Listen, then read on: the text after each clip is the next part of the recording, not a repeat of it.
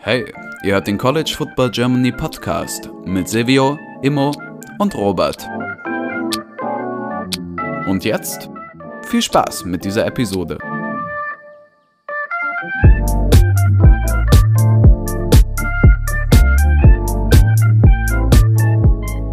Okay, damit haben wir die East schon abgeschlossen und wir gehen einfach nahtlos über in die West. Und wir beginnen mit Northwestern. Und Northwestern hat über die letzten vier Jahre einen interessanten Zyklus. denn 2018 hat man die West gewonnen, 2019 ist man 3-9 gegangen, dann hat man 2020 wieder die West gewonnen und dann ist man letztes Jahr wieder 3-9 gegangen. Wenn man dem Zyklus also folgt, gewinnt man in diesem Jahr die West. Ähm, Jan, was sagst du? Hat man dieses Jahr die Chance, die West zu gewinnen? Oder anders gefragt, ist es dieses Jahr ein gutes oder ein schlechtes Northwestern? Ich glaube, wir müssen uns noch, ich tue Pat Fitzgerald ungern Unrecht, aber wir müssen uns noch auf ein schlechteres oder schlechtes, nicht schlechteres, schlechtes Northwestern ähm, einstellen. Ich sehe noch nicht ganz, dass sie den, den Umbruch kriegen, denn bei Northwestern ist es gefühlt immer so ein bisschen so, wenn alle anderen Teams in der West strugglen, dann, dann können sie mit ihrem sehr opportunistischen Style halt irgendwelche hässlichen Siege rausfahren und gewinnen dann die Division. Äh, ich glaube nicht, dass das dieses Jahr der Fall sein wird. Einfach auch deswegen, weil die Offense, boah, also wenn man sich das anguckt, da ist halt, da gibt es halt riesen Lücken. Also sie haben halt zwei große Stärken mit dem, mit dem Running Back Room, der jetzt auch nochmal, weil der Porter zurückkommt, ähm, äh, mit Evan Hallen einen, richtigen Big Play Guy. Die der Running Back Room ist richtig tief. Sie haben eine super O-Line um, um Skoronski, um ihren Top Prospect. Ähm, das passt. Ryan Helinski als Quarterback, puh, schwierig. Äh, also war einfach auch äh, letztes Jahr nicht übermäßig gut. Dann haben sie äh, gefühlt überhaupt keine Receiver. Also das ist, glaube ich, der schlechteste Receiver-Room der Big Ten. Titan sieht ähnlich mau aus. Das wird ganz, ganz schwierig. Sie haben immer eine Offense gehabt, die, sagen wir mal, jetzt eher gemächlich unterwegs war, die eher Ball Control gespielt hat, die eher wenig Fehler gemacht hat. Das müssen sie natürlich auch wieder hinkriegen. Das war letztes Jahr desaströs, weil sie haben die Offense konnte den Ball nicht bewegen und sie haben Fehler gemacht und sie konnten keine Third Downs verwerten. Das war halt wirklich eine absolute Katastrophe. Und die Defense hat halt im ersten Jahr nachdem äh, Mike Hankwitz, der langjährige DC, raus ist, eben auch total underperformed und waren einfach schlecht. Waren gerade gegen den Lauf auch wirklich schlecht. Und das ist ja was, was man von Northwestern nicht kennt, gerade dass sie auch nicht tackeln können. Also das war in vielen Spielen konnte man da ja einfach drüber laufen. Da sind auch nochmal Spieler weg. Da haben sie sich im Portal ein bisschen, ein bisschen Unterstützung geholt, aber jetzt auch nicht bei den ganz hochpreisigen. Das ist, mag natürlich auch immer daran liegen, dass man da vielleicht die eine oder andere akademische Anforderung mehr hat. Das kann sein.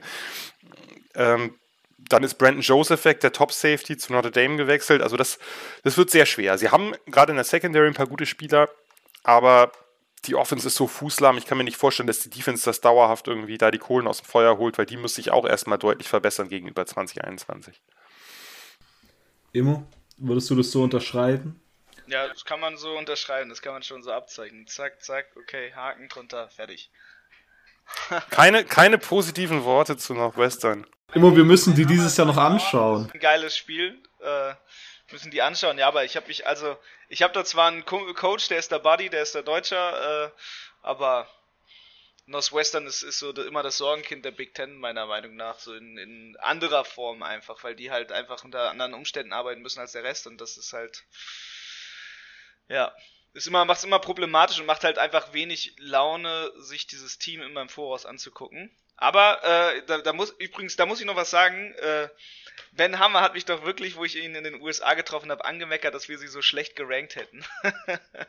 da habe ich Ärger bekommen. Ja, dann wird er sich sicher nicht, nicht freuen über die heutige Folge. Ja, ach, I'm sorry, Ben. Ey, ich gebe dir eine Umarmung äh, in Irland und dann ist alles wieder cool. okay.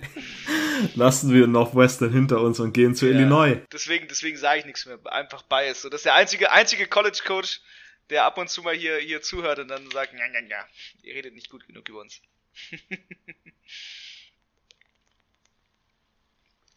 Kann nicht allen alles recht machen, man muss aber Na, ab und zu mal ein bisschen ehrlich sein. Northwestern beste Schule, die gehen 10-2. So. okay, dann setzen wir jetzt hier ein Ende zu Northwestern endlich. Und Wer ist Michigan? Ach, ich liebe das oh. äh, no, no love. Ach man, immer. Ja, du darfst jetzt über Illinois reden. Du darfst Ja, jetzt Illinois. endlich über Illinois reden. Letztes Jahr, erste So- Saison unter Brad Bielema. Für mich tatsächlich einer der, der weirderen Coaching-Wechsel, also Ja, dass man ihn oh ja, geholt hat. Der da auf einmal war, das war so, äh, okay. Ja, Brad fand ich. Und dann, und dann die Kommentare dazu, ähm, wo er gesagt hat, was hat er gesagt, in seinem Team seien vielleicht drei Spieler, die gut sind? Oder irgendwie sowas in die Richtung hat er gesagt. Äh, immer kann man dieses Jahr einen Bowl-Game erreichen. Man ist ja, man ist ja halbwegs knapp vorbeigekommen, wenn man Academic so gut wie Rutgers, dann hätte man es ja vielleicht so geschafft. ja, auf jeden Fall.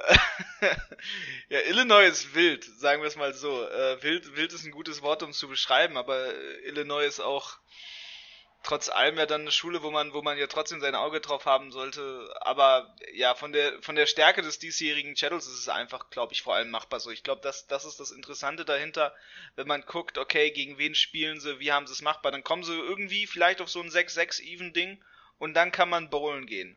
Und äh, ich so schätze ich zumindest die realistischste Chance ein für Illinois, wenn sie ins Bowl-Game kommen.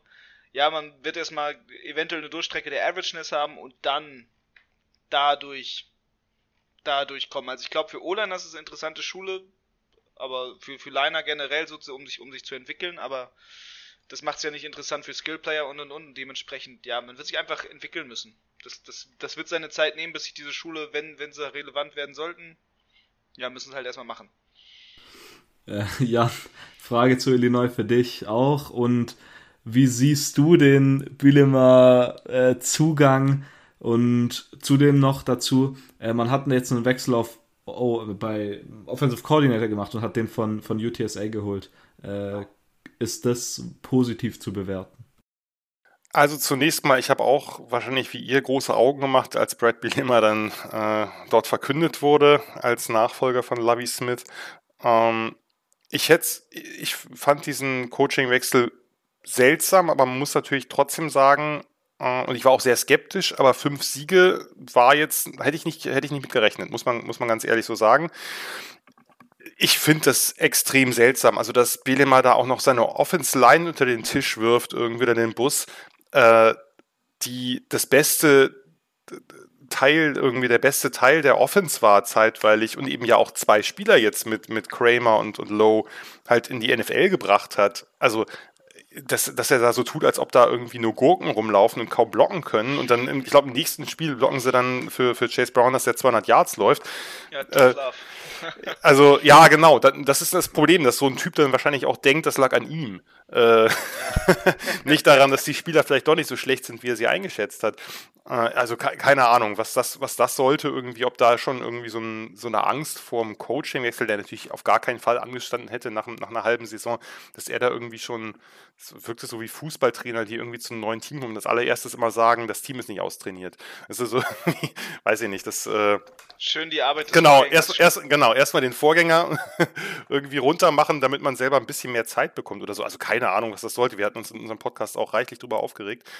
Äh, anyway, es, also wie gesagt, ich war ähm, durchaus positiv überrascht. Ich hätte nicht gedacht, dass die irgendwie annähernd an fünf Siege rankommen. Ähm, das Problem ist halt, dass die Offense wirklich schlecht war.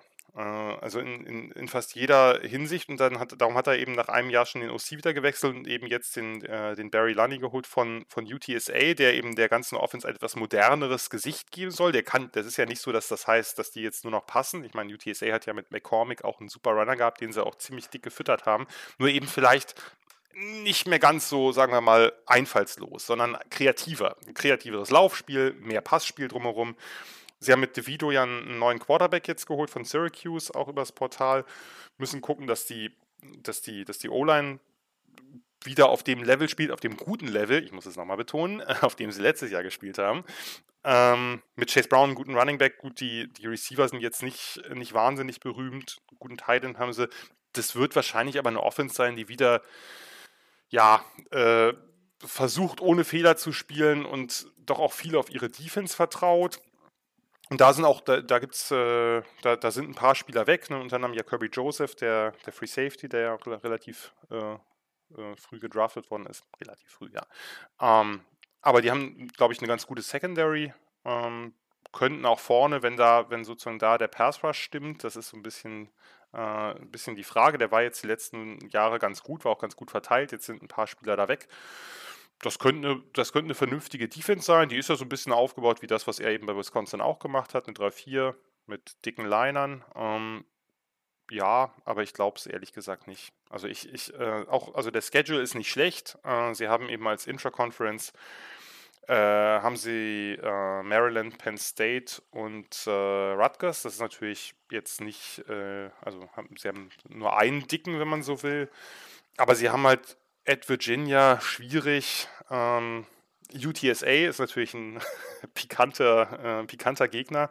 Ähm, also ich weiß nicht. Ich, äh, ich sehe es ehrlich gesagt nicht ganz. Also ich glaube auch, dass fünf Siege, wenn er die wiederholt, dass das ein, durchaus auch als Erfolg gelten könnte. Okay. Normalerweise würde ich ja sagen, äh, es ist jetzt eine große Freude, über das eigene Team sprechen nein, zu dürfen. Nein. Ich kann mir aber vorstellen, nein. dass es mittlerweile zu Kopfschmerzen führt. Äh, wir kommen in, zu Nebraska, die fünfte Saison von Scott Frost, immer noch kein Bowl-Game erreicht. Man hat jetzt einen großen Wechsel beim Offensive Coordinator gemacht mit Mark Whipple. Jan, wie sieht's aus? Können die, North, äh, die Nebraska Cornhuskers endlich wieder bowlen oder äh, ist es, wenn man es jetzt fünftes Jahr in Folge unter Frost kein Bowl-Game erreicht, vielleicht auch mal aus für Frost?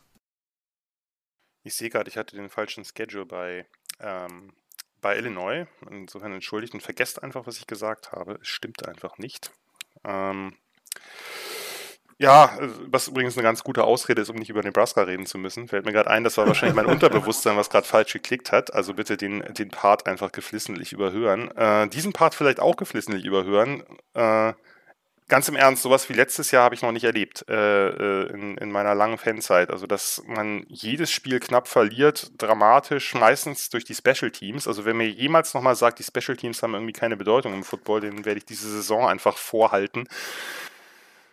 Ähm, ja, äh, ich, ich, bin, ich bin vorsichtig optimistisch, weil das weil sie diesmal nicht die ganz dicken Gegner äh, Intra-Conference haben, weil sie ähm, einen machbaren, gut, Oklahoma wird man verlieren, aber sonst eben einen machbaren Out-of-Conference-Spielplan haben, wenn sie da 2-1 rausgehen, wofür ich relativ sicher ausgehe, aber das sollte man nie tun.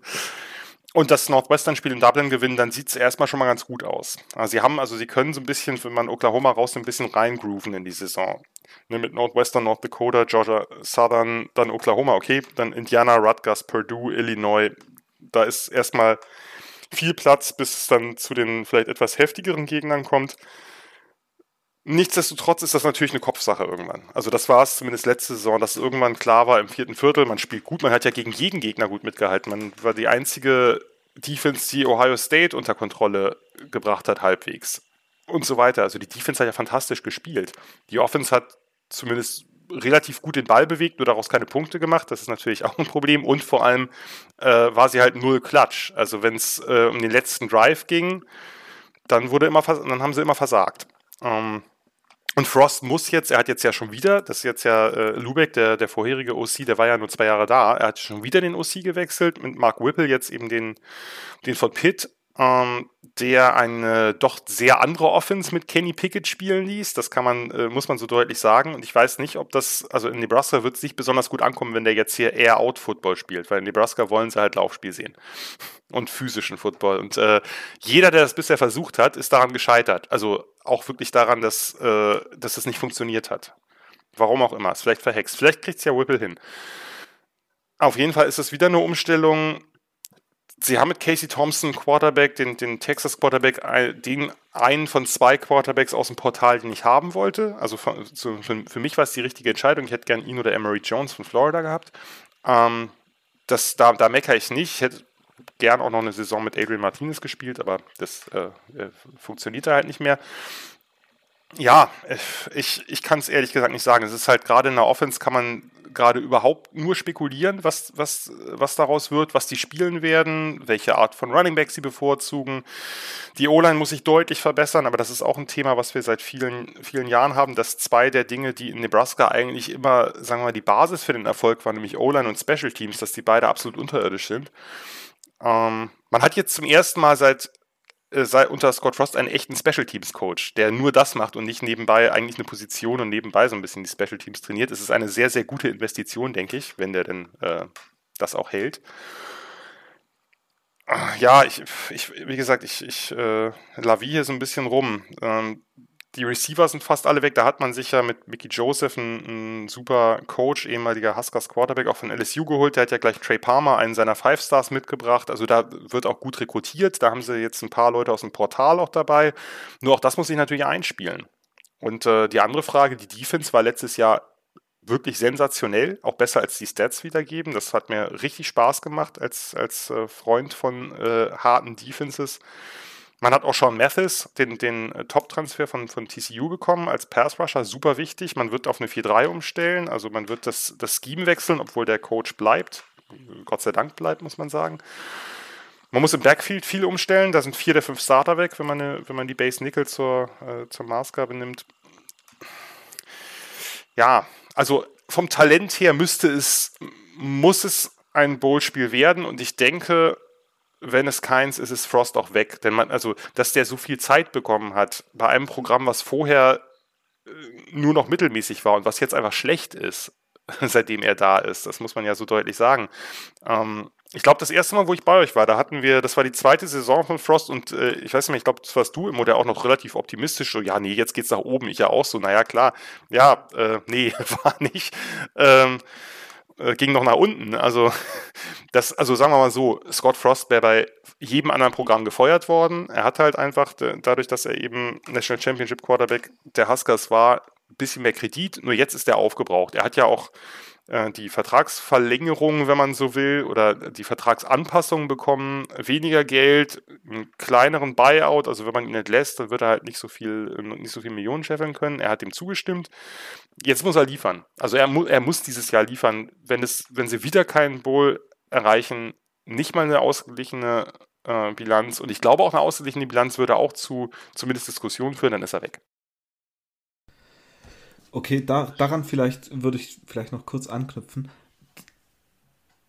Hast du da irgendjemanden im Visier, der, wo du meinst, der würde kommen zum einen und der würde einen besseren Job machen? Weil ich meine, ist es nicht so moralisch auch so ein bisschen so ein Hit, wenn da dieser, diese Nebraska-Legende kommt und nicht mal der kriegt den, den, äh, den Wagen, keine Ahnung, umgedreht, wie man auch man das sagen will.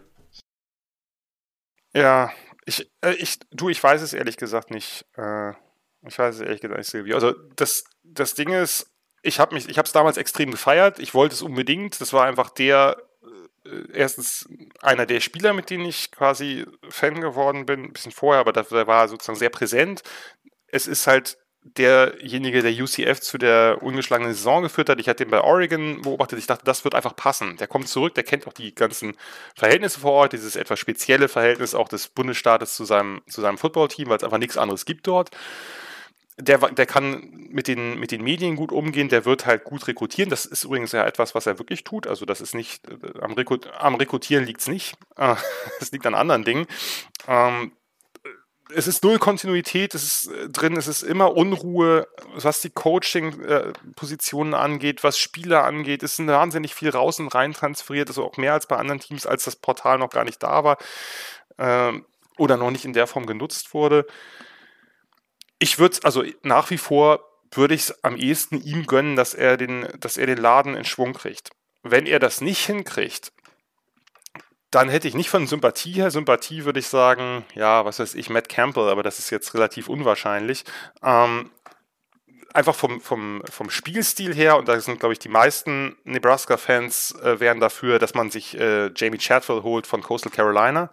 Ähm, einfach deswegen, weil der halt eine moderne Option-Offense spielt. Eine, und Nebraska, es ist einfach so, die Fans, die Leute dort wollen diesen Football sehen.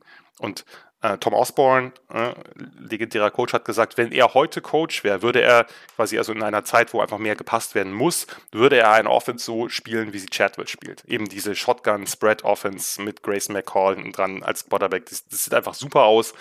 Äh, und genau das, glaube ich, mit noch einem besseren Talent, als das die Chanticleers haben, wäre durchaus umsetzbar in der Big Ten. Da gehe ich von aus.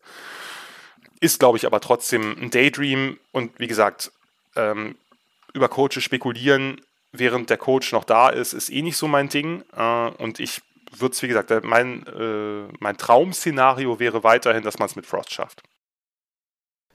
Immer würdest du die Sache, oder allgemein, wie siehst du die Sache bei Nebraska? Und ich meine, Chatwell wäre natürlich bei dir, ist ja natürlich Gesang in deinen Ohren. Das, das, ist Gesang in meinen Ohren, ja, das ist mein, mein Dog, sag ich mal, ne? Das ist eine coole, coole Sau auf jeden Fall, der Chatwell. Äh, mega, mega cooler Fukuhila.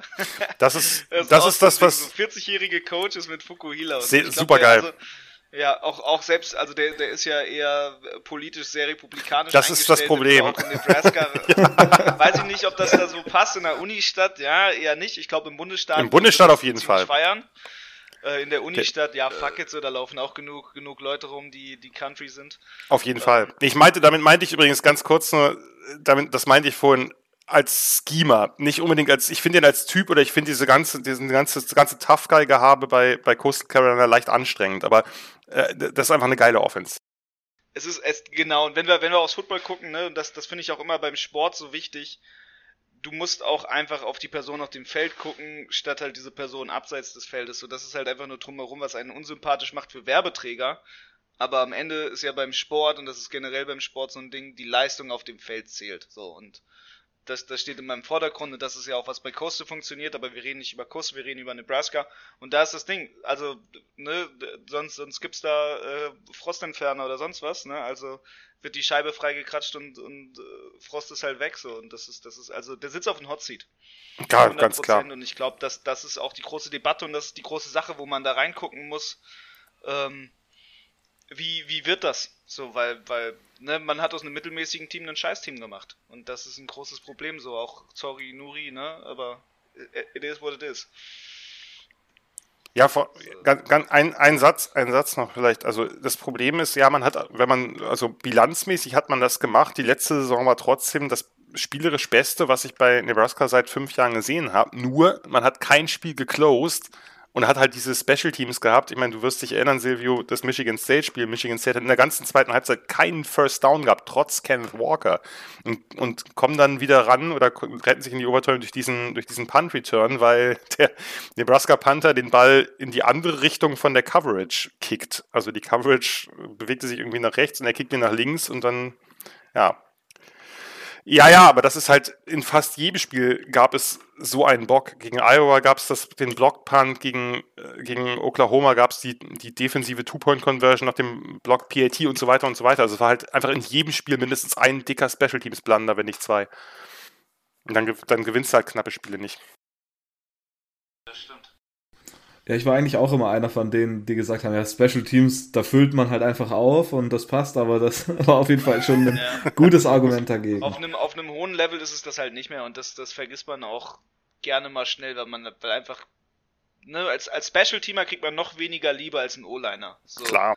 Es fällt den Leuten nur auf, wenn du Scheiße baust. Und wenn du deinen Job super machst, dann interessiert das keine Sau. So, aber Panzer People too und das, das ist halt das Ding aber halt, ne? Und wenn du es halt verkackst, dann bist du aber auch deinen Job los. So, also. Und, und gerade natürlich nochmal die Coverage-Guys. Die Panther und Kicker sind ja, ein Kicker macht wenigstens mal ein Game-Winning Field Goal, aber so ein Coverage-Guy, der ist halt nur da, da achtet keiner drauf, aber die sind halt scheiße wichtig, weil wenn dir die ganze Zeit irgendwelche Returns reingelaufen werden, dann stimmt irgendwas nicht. Das wollen ja auch manche nicht sehen. Also wenn, wenn ich Leuten immer so, wenn ich, wenn ich ja mal gecoacht habe, dann habe ich immer Leuten gesagt, ja, darüber empfiehlst du dich für, für On-Field-Action so. Aber ja, is what it is. So ist es. So, don't fuck it up. Okay, dann schließen wir Nebraska ab und gehen Bitte. weiter zu Minnesota. ähm, ja, Minnesota letztes Jahr 9-4 gegangen. Äh, man hat jetzt wieder zum alten OC gewechselt mit, ich glaube, Kirk Giarocca war, müsste ja. es sein. Ja. Ähm, der unter der mit wohl unter dem Tanner Morgan 2019 zumindest seine äh, super Saison hatte. Äh, laut Robert sind es mittlerweile fast zehn Jahre vergangen seit Tanner Morgan bei Minnesota ist. Das ist so eine. Ähm, ach, wer war es jetzt nochmal bei Clemson, der, der Wide Receiver? Ähm, Hunter Renfro. Ja, genau, Hunter Renfro war auch gefühlt 20 Jahre bei Clemson. Ähm, kann Tanner Morgan dieses Jahr äh, wieder zu alter Leistung kommen und Minnesota an die Spitze der West führen? Immer zuerst für dich. Ja, ich glaube, es besteht eine Chance, so dass er seinen zweiten Frühling auf jeden Fall nochmal hat. Äh, vielleicht so eine kleine Midlife-Crisis und dann geht es endlich voran. Ich meine, von den Haaren. ja, das wollte ich auch bringen. Scheiße.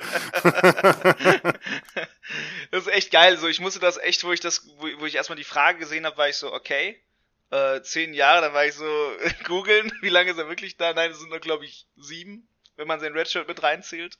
Also der ist äh, ewig an dieser Uni. Aber ja, da, also wo er angefangen hat, hatte er noch Haare und inzwischen hat er eine Glatze. Das finde ich sehr witzig. Der ist wirklich so tausend Jahre gealtert, ist aber erst 23. Aber ist er schon seitdem er 17 ist so. Äh, dementsprechend, ja, der arme Junge, ne? Also, ähm, ich bin, bin sehr gespannt. Also, wenn, wenn man vorausschaut, ja, natürlich. Aber es ist, es ist eine Sache so, wenn er nicht zur alter Leistung findet, dann wird, man, wird da auch nichts gehen, so bei Minnesota so. Ähm, wenn nicht jetzt, wann dann? Das ist sein letztes Jahr. Wenn er, wenn er da nicht abliefert, dann braucht er auch sich gar keine Träume machen mehr von, von Profikarriere und sonst wie. Generell ist das ja, das ist ja eine Frage, ob es wirklich äh, vom Leistungsniveau her dahin geschafft wird ob es dann eher nach Kanada auf einmal geht, über die Grenze rüber. Ist ja nicht so weit weg von Minnesota. So, äh, es ist ihm zumindest zu wünschen, auch mit der ganzen tragischen Geschichte da mit seinem Vater, der, der letztes Jahr gestorben ist und und und. Da ist ja einiges zusammen. So, der, der hat einen Chip on his shoulder und da, das ist, das ist das Momentum zu beweisen so. Und manchmal helfen halt genau diese, ja, Stories dahinter, diesen, diesen Step zu machen, diese Energie mitzunehmen und da, da so viel rauszuholen. Und zu wünschen wäre es ihm, aber er muss es auch machen. So, und äh, ich glaube, ohne, ohne ein gutes Quarterbacking läuft es generell nicht im Football, aber bei Minnesota nochmal mehr. Weil, also, sonst würde mir keiner auf die Stelle einfallen, der jetzt denen irgendwie den Arsch retten soll. Außer halt der Quarterback, der es in der Hand hat. Unter Mike Sanford war es deutlich mehr Run-heavy. Äh, Jan, denkst du, dass Tanner Morgan davon profitieren kann? Und wie siehst du die Leistung von Minnesota in Anbetracht von Tanner Morgan? Also hängt es wirklich so viel von Tanner Morgan ab? Naja, man muss ja immerhin sagen, dass sie, dass sie letztes Jahr eine erstaunlich gute Saison gespielt haben, obwohl Tanner Morgan ziemliche Grütze gespielt hat. Äh, dadurch, dass sie die Defense krass verbessert haben, wo niemand mitgerechnet hätte, ich auf jeden Fall nicht, und dadurch, dass sie halt in der Offense ja irgendwann, also du hast es mit lauflastig ja noch nett unter, äh, umschrieben. Sie haben ja einfach ein, ein, eine Run-Pass-Ratio gehabt, die außerhalb der Academies niemand anders hatte. Also kein Wisconsin oder Iowa oder sonst was, sind einfach ja nur gelaufen und haben, und da fand ich schon enttäuschend, weil eigentlich normalerweise ziehen natürlich die Defenses dann mehr Spieler in die Box oder nahe der Box oder an die Line of Scrimmage und da müsste, hätte sich für jemanden wie Tanner Morgan, der ja auch äh, gerade 2019, gut, da hat er natürlich noch Bateman und Johnson gehabt, aber trotzdem hat er ja auch gute Pässe angebracht. Das lag ja nicht nur an den Receivern, die Bälle kamen ja auch an. Dass der hat ja doch einfach Rückschritte gemacht, das muss man so deutlich äh, sagen und ich bin ein bisschen skeptisch, ob er da nochmal den, den Hebel in die andere Richtung bewegen kann. Wenn, dann wird es wahrscheinlich mit, mit Kirk Charocca, mit dem, mit dem alten neuen OC gehen, ja. Äh, aber das, ich weiß es nicht. Also, sie werden weiterhin lauflastig sein, sehr viel RPO spielen. Das ist nun mal ihr Spiel, das ist auch Charoccas Spiel die O-Line, da sind ja leider jetzt, da sind ja vier der fünf äh, Starter. Das war ja einfach noch eine sehr, sehr geile O-Line, vor allem, weil sie einfach so eine Mauler-O-Line war. Ne? Faalele natürlich insbesondere, aber auch die anderen, das waren halt natürlich einfach, einfach krasse Monster, die den Gegenüber einfach begraben haben und das, das, das war es sozusagen. Und dahinter konnte dann laufen, wer wollte. Hatten sie ja da auch großen, großes Verletzungspech. Ich bin super gespannt, ob Mo Ibrahim wieder das zeigt, was er äh, zu was er eigentlich in der Lage ist, wenn er eben, ich meine, Achillessehnenriss ist halt natürlich eine, eine, Verletzung, gerade bei Running Backs, die hat schon die eine oder andere Karriere deutlich verkürzt. Ne? Also da muss man ein bisschen abwarten, aber das ist einfach ein Back, den ich unglaublich gerne mag. Die beiden vom letzten Jahr, die da in die Bresche gesprungen sind, ja beide raustransferiert. Sie haben aber noch ein paar andere, die alle schon gespielt haben, weil ja letztes Jahr wirklich äh, bei, bei Running Backs das Verletzungspech sehr groß war. Die Receiver sind zurück. Das heißt, wenn die O-Line, wenn die neue O-Line halbwegs steht, da das ist natürlich ein dickes Fragezeichen, wenn vier weg sind. Äh, Center ist super, der bleibt, Schmitz, aber der Rest muss natürlich sich erst einspielen. Also sagen wir mal so, Tanner Morgan hat relativ wenig Ausreden, weil er seine, sein ganzes Skillcore bzw. die Starter, die eigentlichen designierten Starter sind alle zurück. Beim Titan ist es egal, weil die Titans sind eh quasi bei Minnesota ja nur sechste O-Liner, also das spielt jetzt für ihn nicht so eine große Rolle. Ähm, und man muss halt gucken, äh, die Defense wird nicht nochmal so eine Leistung bringen. Das war ja wirklich absolut äh, krass, dass die, ähm, dass die, die hatten ja vorher immer Probleme in der Run-D oder die Jahre davor, dass die, die dass, dass sie das so gut in den Griff bekommen haben. Äh, muss man natürlich gucken, jetzt ne, Boy Maffei ist weg, äh, Otomevo, also die beiden DNs. Da muss der Pass Rush irgendwie her, der war jetzt eh nicht so richtig doll. Ähm, Secondary wird, glaube ich, ziemlich gut sein. Also könnte schon weiterhin eine gute Defense sein, wo man ja nicht unbedingt rechnen konnte, aber in der Offense, da wird es in der Tat an Morgan hängen, weil also sie können natürlich nochmal so ein, also vielleicht ist so ein 9 zu 4 im Idealfall oder ein 8 zu 4 in der regulären Saison durchaus möglich, ähm, auch mit, wenn, wenn das Laufspiel wieder so, so dominant ist. Aber ähm, darauf, da würde ich eben bei vier neuen Startern in der O-Line nicht unbedingt von ausgehen, dass es gleich wieder so gut funktioniert. Das heißt, es muss ein bisschen mehr an, an Tanner Morgan hängen. Ich bin aber ein bisschen skeptisch. Ich glaube nicht, dass er 2019 wiederholen wird. Es sollte allerdings wirklich besser sein als im vergangenen Jahr, denn das war gar nichts. Das muss man, denke ich, auch so deutlich sagen. Denn das war ja, ein, also das war ja ein, in zwei Jahren ein Rückschritt in allen Bereichen. Okay, gehen wir weiter zu Iowa. Und Iowa hatte letztes Jahr, finde ich, eine sehr, sehr interessante Saison. ähm, sehr gut. Und dann kommen diese beiden Spiele gegen Purdue und besonders gegen Purdue, äh, die letztes Jahr ja auch wieder auf ähm, top gerankten Teams Schlacht waren. Äh, unter anderem ja gegen Iowa, äh, gegen Iowa und gegen Michigan State gewonnen. Zu den äh, natürlich für die Gegnerteams unpassendsten Momente. Ähm, und dann das Ende von Iowa, vor allem im Big Ten Championship Game gegen Michigan, war auch sehr interessant, sage ich mal. Ähm, und Iowa hat auch, finde ich, fast eine ein, also wirklich einzigartige Spielsituation, dass sie einfach ähm, offensiv wirklich nichts hinbekommen und dann defensiv, äh, dass sie doch ja def, äh, offensiv ja, wirklich nichts Game, ne? und dann defensiv sehr stark sind, ja.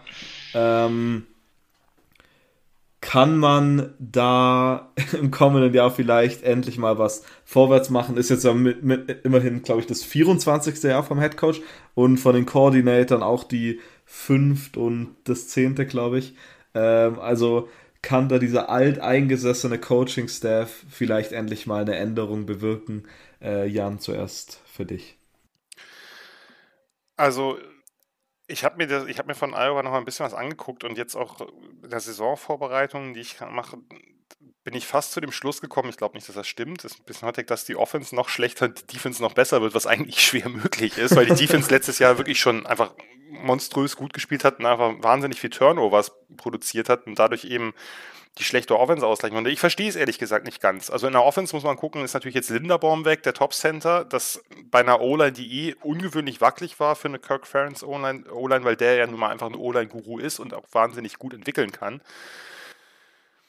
Ähm, ich verstehe nicht ganz, also da bei Iowa ist mir dieses extrem starre Festhalten an dem, was sie haben, nicht ganz klar, weil da hätte ich mir ein bisschen, sagen wir mal, Mel Tucker-Vibes gewünscht, dass die einfach sich irgendeinen Quarterback, und ich meine, es ist nun mal auch ein spannender, es ist ja jetzt kein total unattraktiver Ort, weil du weißt, du hast eine Top-Defense, ähm, du bist als Quarterback dadurch natürlich, gesetzt dem Fall, dass Iowa ein paar Spiele gewinnt, wovon ich ausgehen würde, bist du natürlich dann auch einfach im, im Rampenlicht. Und sie haben ja, also die Quarterbacks, die jetzt ja auch nicht so super gut waren, wie Nate Stanley, wie, wie Rudock, wie Bethard, die sind alle gedraftet worden.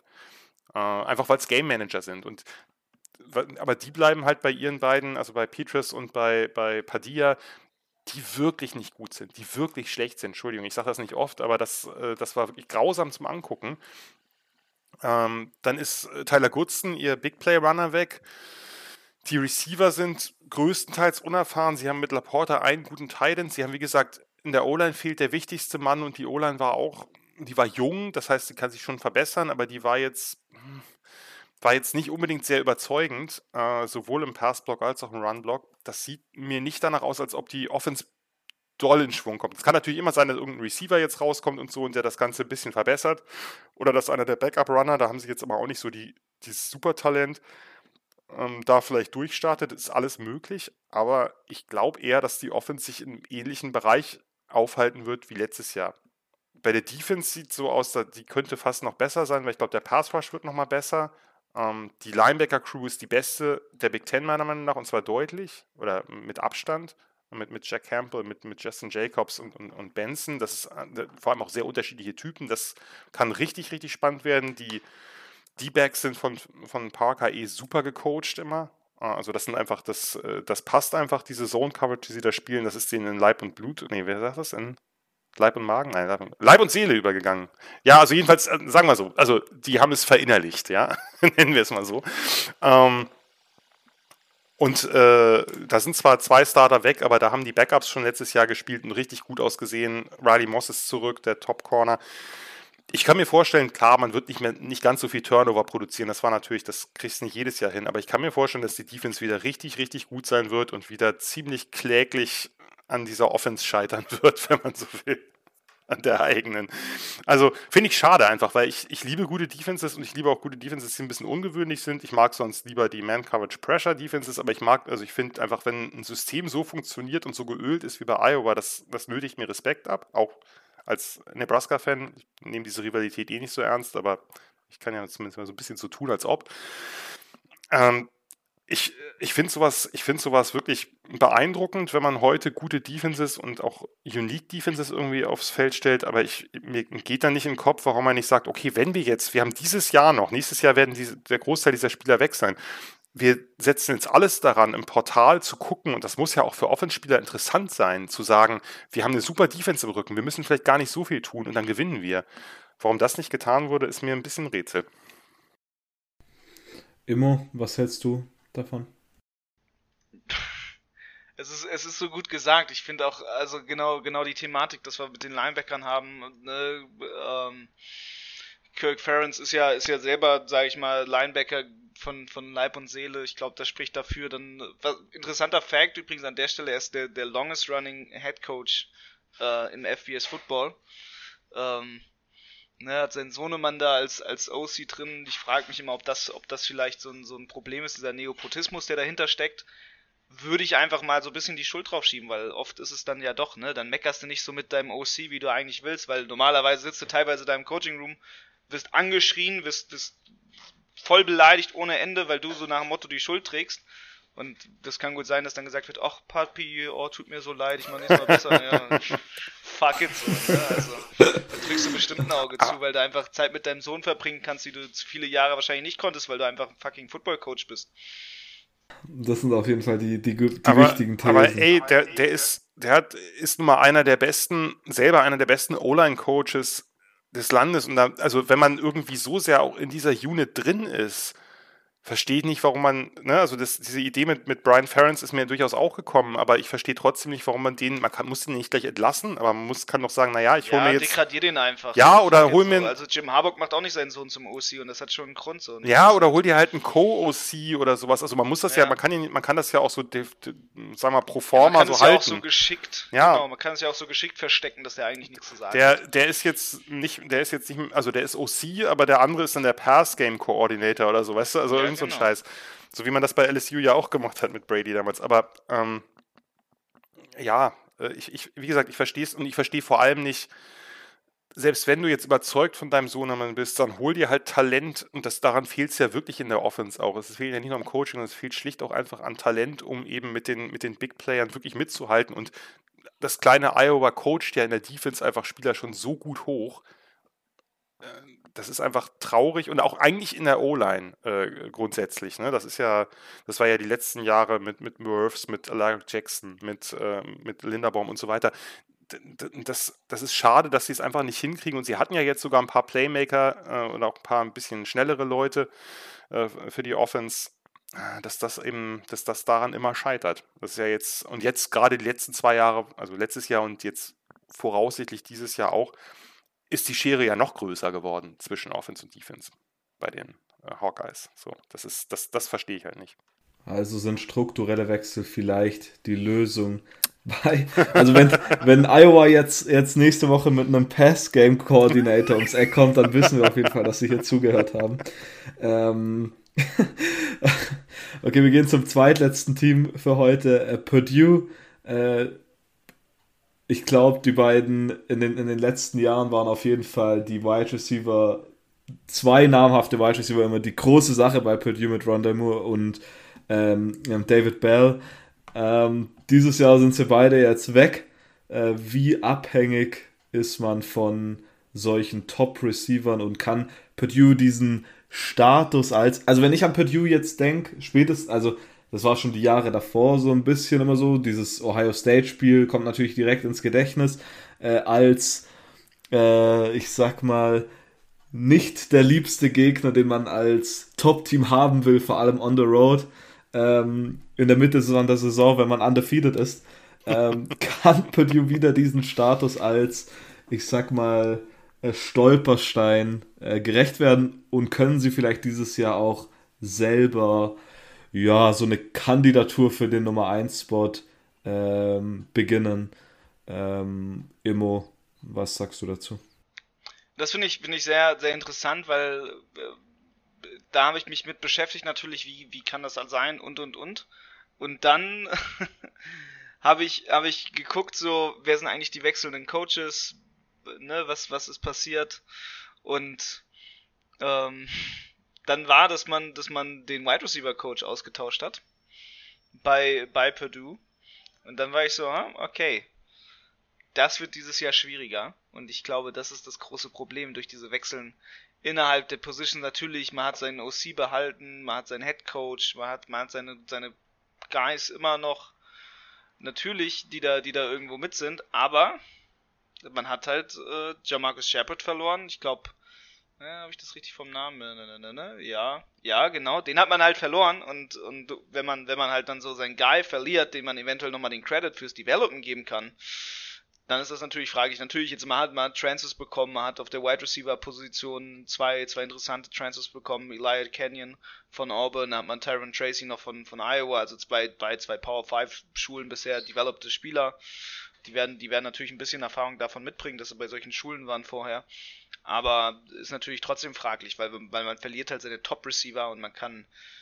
Äh, also, diese Saison wird es zeigen, ob man als Schule selbst die Receiver developt oder ob es jetzt der Coach war, der dafür verantwortlich war. Und ich glaube, das ist das Ding, weil durch diese, wenn man, wenn man jetzt durch, mit dieser Saison irgendwie wieder Consistency haben wird und Receiver haben wird, die aufzeigen, okay, hey, ne, wir sind eine Schule, die, die immer wieder Receiver rauspumpt, egal wer eigentlich gerade in unserem Staff ist. Dann ist man eine Wide Receiver Schule. Aber wenn das jetzt halt auf einmal da der Cut ist und auf einmal, okay, jetzt haben wir nur einen krassen Running Back oder sonst wie oder sonst was, dann äh, ist der Beweis, sage ich mal, da, dass es halt nicht, nicht der, der Fall ist, dass man äh, eine Wide Receiver Schule ist. Übrigens Purdue direkt die nächste Nepotismus, wenn man so nennen will, Schule mit Brian Brom als, als OC, ja. dem Bruder. Aber da, ähm, genau, aber, aber da, da funktioniert es halbwegs, glaube ich, weil, weil zwischen Brüdern streitest du dich halt deutlich mehr, als wenn du dich mit deinem Kind streitest. Also. Und hier die äh, psychologischen Analysen. Ja, ich bin äh, gelernter Erzieher, werfe ich da mal kurz rein. ich habe Pädagogik gelernt. Warst du nicht Psychologe, Jan? Äh, ich habe äh, ich hab einen Abschluss in Sozial- und Wirtschaftspsychologie, aber bin kein äh, richtiger Psychologe. Also jeder Psychologe würde jetzt sagen, das ist so eine Schmalspur. Von daher. okay, ähm, aber dann die da, Expertise liegt im Football, daher, was sagst genau, du von Purdue? Ich kann zu den, zu den, zu, zum Verhältnis der Broms untereinander nichts sagen. Ähm, interessant, ich habe aber eine interessante, irgendwo einen interessanten Titbit neulich aufgeschnappt, und zwar, dass Purdue hat ja nun, sagen wir mal, in den letzten Saisons waren sie ja relativ inkonstant, was den Rekord angeht. Die Offense hat fast immer gleich produziert von den Punkten. Die Defense ist quasi der Kicker gewesen. Und letztes Jahr war die Defense ja überraschend stark, wo niemand mit gerechnet hat eigentlich, dass die, äh, dass die auch im ersten Jahr mit neun, zwei hieß. Der eine ist ja gleich wieder abgehauen. Äh, jetzt haben sie noch Ron English, äh, jetzt quasi als alleinigen. Uh, Brad Lambert war der andere, genau, der von Marshall, der da eine ziemlich krasse Defense vorher äh, installiert hatte. Ähm, dass, dass, die, dass das so ein bisschen der Unterschied äh, mal war, weil die Offense relativ gut funktioniert hat äh, über, über die Jahre. Ähm, und ähm, ja, Jeff Brown hat da ja auch einfach so seinen, seinen sehr, sehr äh, einzigartigen Style, sag ich mal. Es ist, äh, sagen wir mal so, ein bisschen, bisschen von Purdue wäre Iowa vielleicht, äh, würde Iowa vielleicht ganz, äh, helfen in irgendeiner Form, weil das ist ja eine relativ passlastige, spreadlastige Offense, wo der, wo es eh eher so ein bisschen das Problem ist, dass das Laufspiel oft nicht funktioniert. Das heißt, wenn mal irgendwie so ein bisschen beim, beim Pass der Wurm drin ist, dann können sie auf nichts zurückgreifen.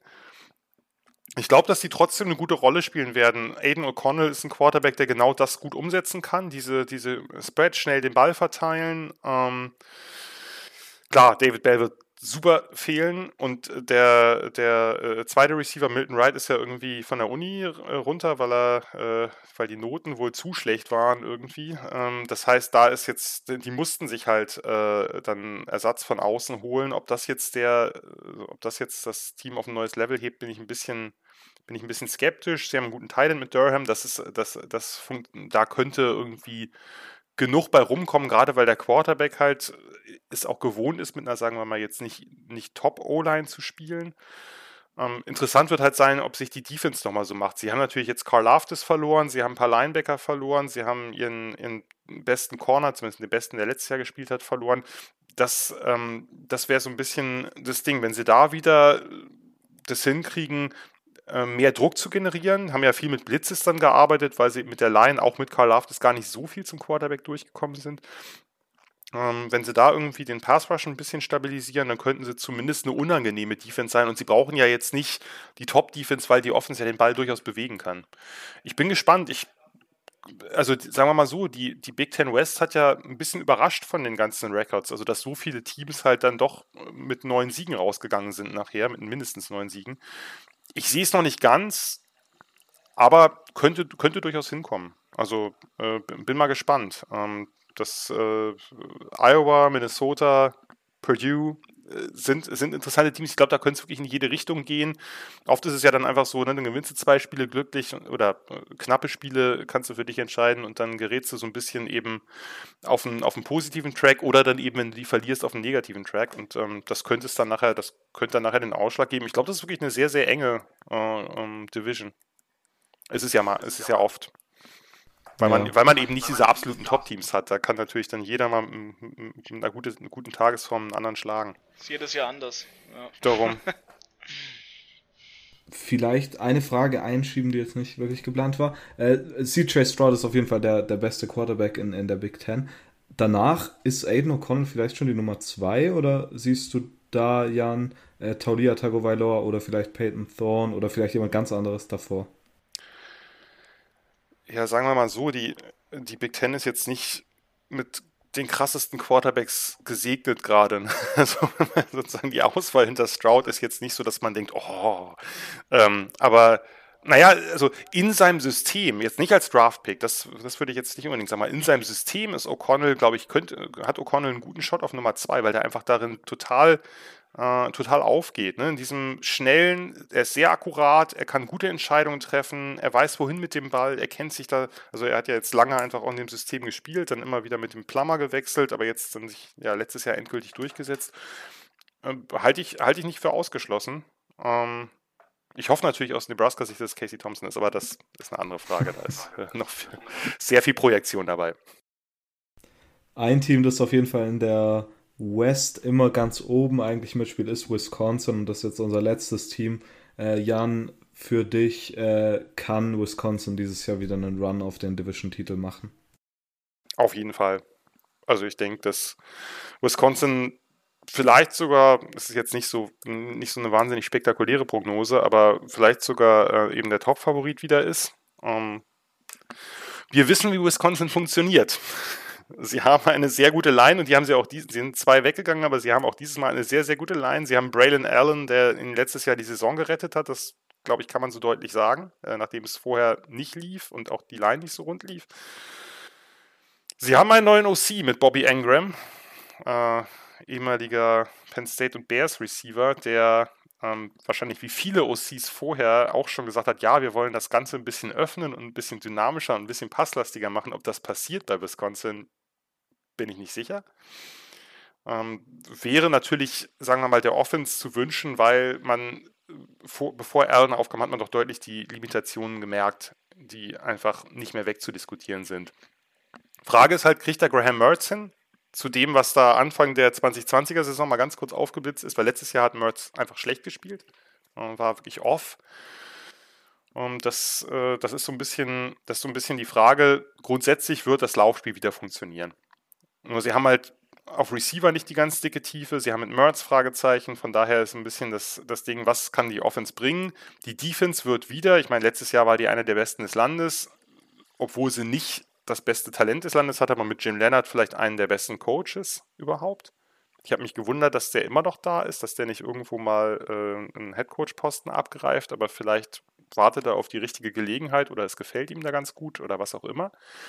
Ähm, ich, äh, ich glaube, die Defense wird wieder, obwohl sie natürlich ein paar, sie haben halt mit, mit Chanel und Sanborn halt ihre beiden, quasi das Herzstück, ihre beiden Inside-Linebacker verloren.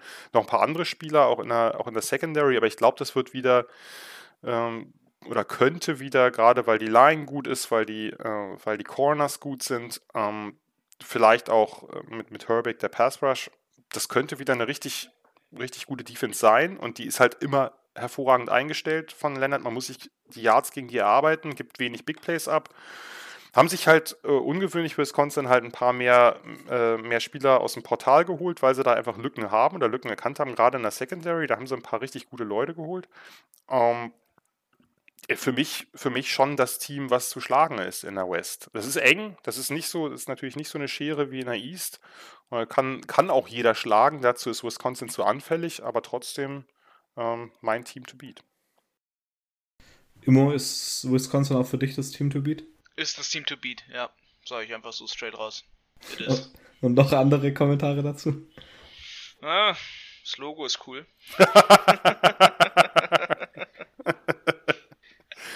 Der Football ist auch auf seine Weise cool, oder? Immo? Ja, natürlich. Der, also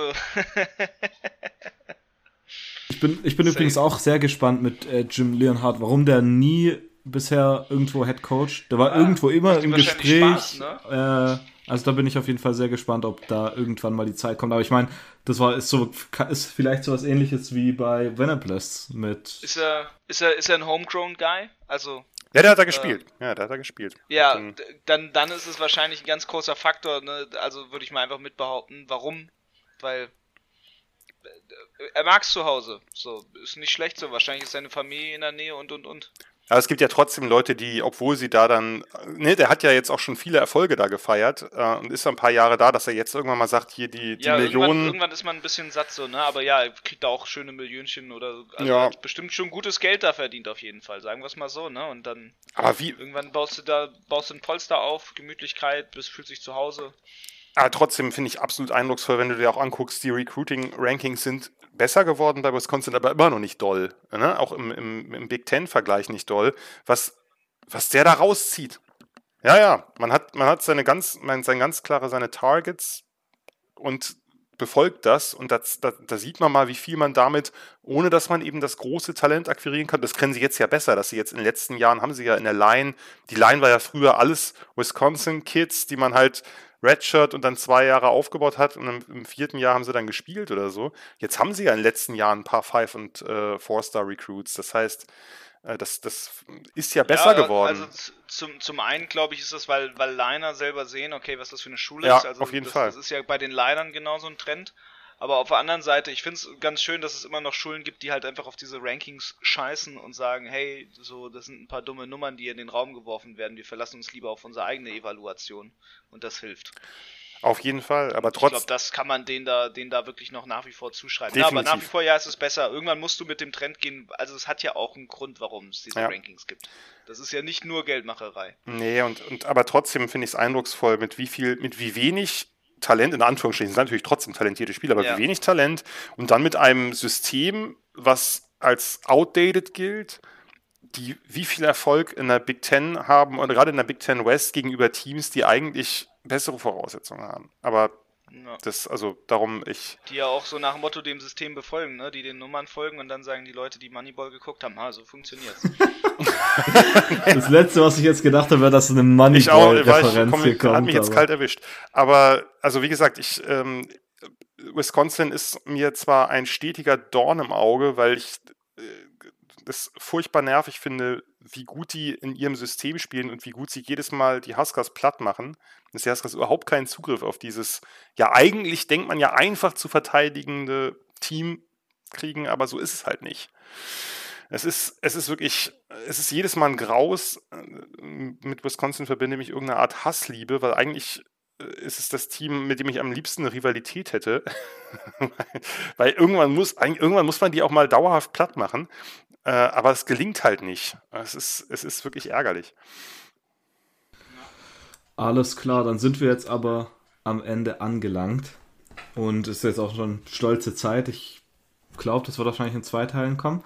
Ähm, oh. Vielen Dank, Jan, dass du da warst. Das war wirklich äh, sehr, sehr klasse, sehr tolle Einblicke. Und ich hoffe für dein Seelenheil, dass Nebraska dieses Jahr äh, einen Erfolg haben wird und nicht äh, wieder so Erfolg. knappe Spiele verliert. Ähm, ja, also, also, vielen Dank, dass du da warst. Äh, äh, sehr gerne, jederzeit wieder. Ähm, wenn wir, sagen wir mal so, die letzten drei Spiele würde ich gerne auf jeden Fall gewinnen. At Michigan gegen Wisconsin, at Iowa. Sind wir da alle einverstanden mit, Immo? Nein. damit bin ich sehr einverstanden, also dagegen habe ich natürlich überhaupt nichts.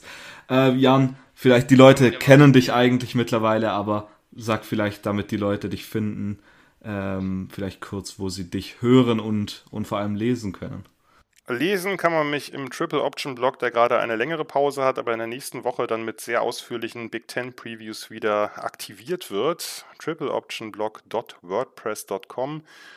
Hören kann man mich in der Regel bei den Sofa Quarterbacks College Football, bei Downset Talk College Update und äh, wenn ich irgendwo eingeladen werde.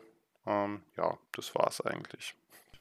Alle Links werden natürlich von Robert auch wieder in die Videobeschreibung, äh, Videobeschreibung sage ich schon, in die äh, Podcast-Beschreibung gepackt werden. Ähm, also vielen Dank nochmal und ihr hört uns vermutlich nächste Woche wieder.